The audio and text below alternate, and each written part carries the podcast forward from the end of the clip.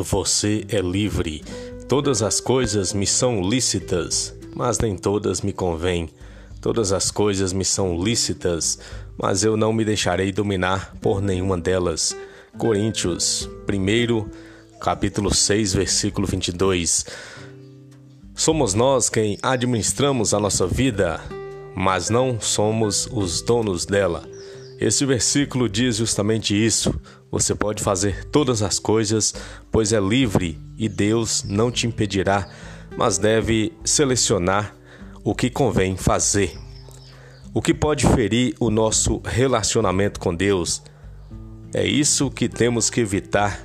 Deus não tem parte com o pecado e nem com o desequilíbrio. Muitas vezes a linha que separa o erro do acerto é muito tênue, então devemos evitar beirar esta fronteira. O mundo sempre quer nos sugar de volta.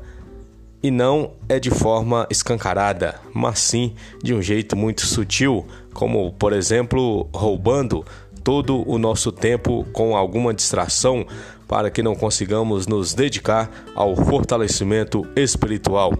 Se isso acontece, ficamos fracos e podemos ser conduzidos a cometer erros que jamais voltaríamos a cometer se tivéssemos bem alimentados espiritualmente, ou seja, podemos retroceder.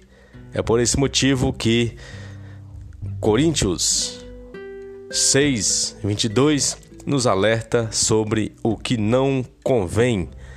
Uma pessoa que era dependente de bebidas ou drogas pode nunca mais usá-las, mas o inimigo vai querer criar um novo vício, como fazer a pessoa exagerar no uso das redes sociais e assim torná-la uma dependente de novo, só que virtual dessa vez.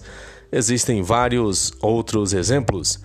Nossa prioridade deve ser preservar a vida com Deus. Por isso, deixe-se dominar apenas pelo amor do Pai e não pelas coisas do mundo. Deus nos ensina o equilíbrio e nos diz para evitar perigos e sempre vigiar.